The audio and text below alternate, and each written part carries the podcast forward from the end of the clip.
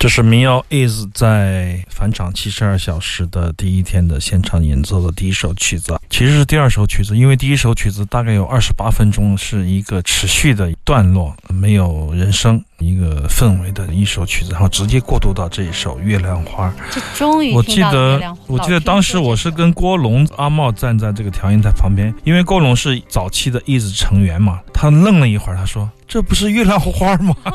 他觉得很不可思议，我当时也惊了，对我也惊了，就是这么一个 老的传统曲子，他会演唱成什么样子呢？我想马木尔，我们都会想一种刻板印象，马木尔绝对不会唱这样的旋律的哈萨克歌曲了，就算他要解构它。也可能不会选择这个这个旋律的歌曲节奏，对，因为它是一个另外的一个层面上的一个传统歌谣，是温情脉脉，然后特别温柔的曲子，它没有行进的感觉。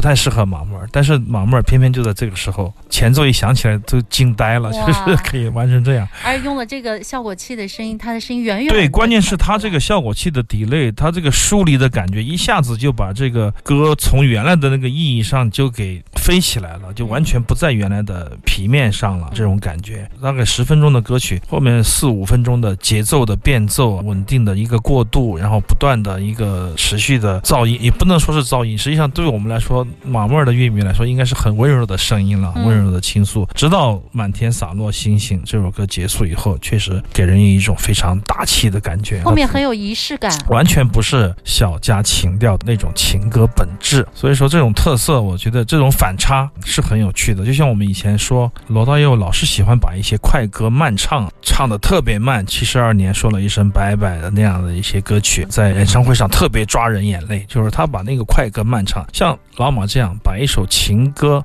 唱的这么的磅礴，忧郁的气质还在，但是已经不再是原来的歌曲了，不再是原来的歌谣，像来自外太空的一种召唤，有这样一种反差，就会产生强烈的震撼。当时确实鸡皮疙瘩洒落一地。如果返场七十二小时这个唱片出来，我希望会有这首曲目。当然了，在我们的团队里的同事们喜欢的歌，一直的都很多。但如果每人只能选两首，我们还不一定选到这首歌。但是我希望有这首，因为这一首歌给人一种启迪吧。我觉得说的俗一点，而且对这种方法的使用有一种一首简单的东西，怎么样再简单不过的乐曲，怎么样把它做的有自己的味道。这个想起来很简单，实际上做出来非常的难。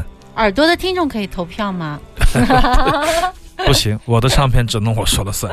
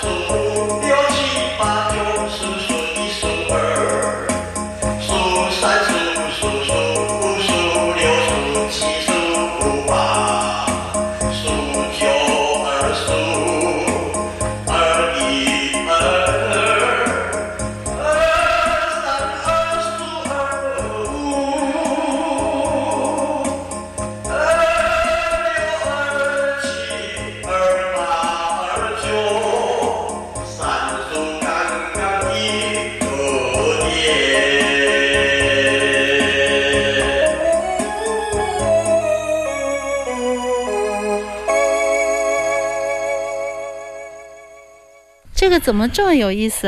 我记得当年在台北的街道，在个体户买的这张专辑 是水晶唱片出版的，来自台湾底层的声音的那个三 CD 的一个九一年的版本吧，当时一千九百台币，相当于四百块人民币啊。当时买回来给大家分享，我说：“哎，这个唱片我找了好久啊，好喜欢啊。”林生祥就说：“这么贵呀，太贵了。”现在看起来真的是很便宜。这是非常有意思的一首歌曲，叫做《数字歌》，酒家纳卡西歌手五五雄来演唱的。纳卡西大家知道，就是走唱卖唱歌手的一个，就带着那个音箱，对对对。然后五五雄先生呢，当年一直在酒楼演唱，演唱过很多精彩的歌曲。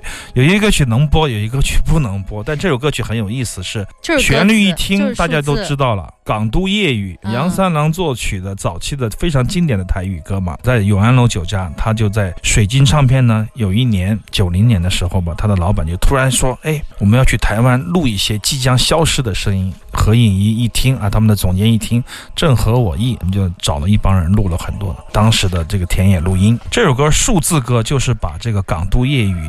的旋律，把这个唱完以后呢，改成这个，一直一二三四五六七八九，一直唱到三十啊，对，然后刚刚一个月，有的人可以唱到一百多，就很有意思啊。你会听到十九、二十二、一、二、二、三、二四、二五都没有什么感觉，听着听着，最后一句话刚刚一个月的时候，你突然悲从中来，就你感觉这首歌曲它实际上是一个酒楼歌曲，它是有功能性，好像也有戏谑的成分在，有讨好大家的成分在，也有自贬的成分、自我解嘲的成分在啊。但是你听着听着，随着数字的不断的增加，你会从小虾小情听到大国大情，听到很多很多。时间会越拉越长，感觉到这个时空也被牵扯进去了，然后最后一个月、两个月，你就会觉得，嗯，有一种从喜到悲的这种感觉。这是这种民间音乐独特的一种素质，我觉得是很多人的集体的创造，也是时间的造化。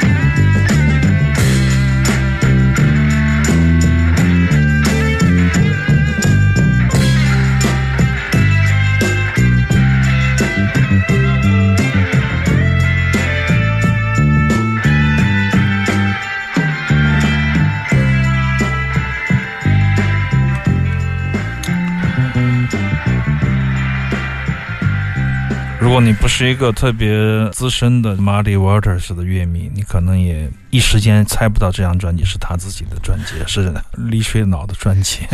因为在六十年代初期、五十年代末期，他是 blues 的王者嘛。你想，嗯他能够一出来就是 I just want to make love with you 这样的一些火爆的经典的曲目唱片来开场，就马上就爆了这个。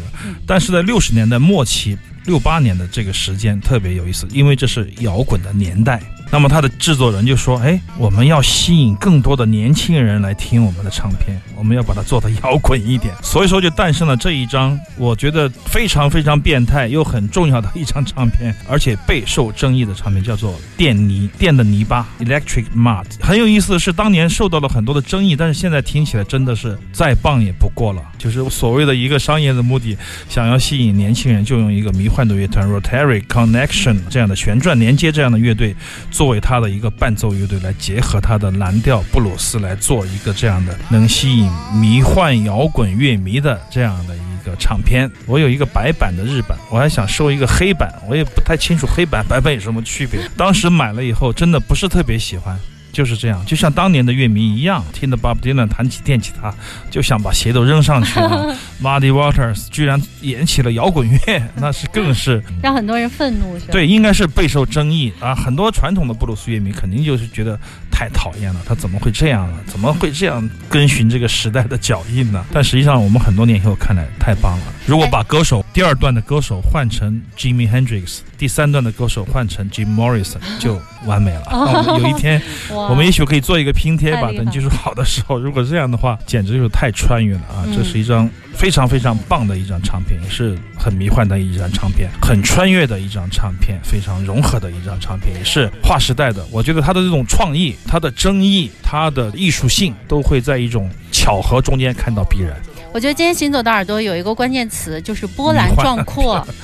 应该都比较雄性吧。对，很多音乐都很嗯波澜壮阔。好了，我们今天的耳朵两个小时洋洋洒洒的结束。那明天我会把音频上传到荔枝 FM，大家可以听足本的《行走的耳朵》。我们下期节目再见，我是刘倩，我是阿飞。拜拜。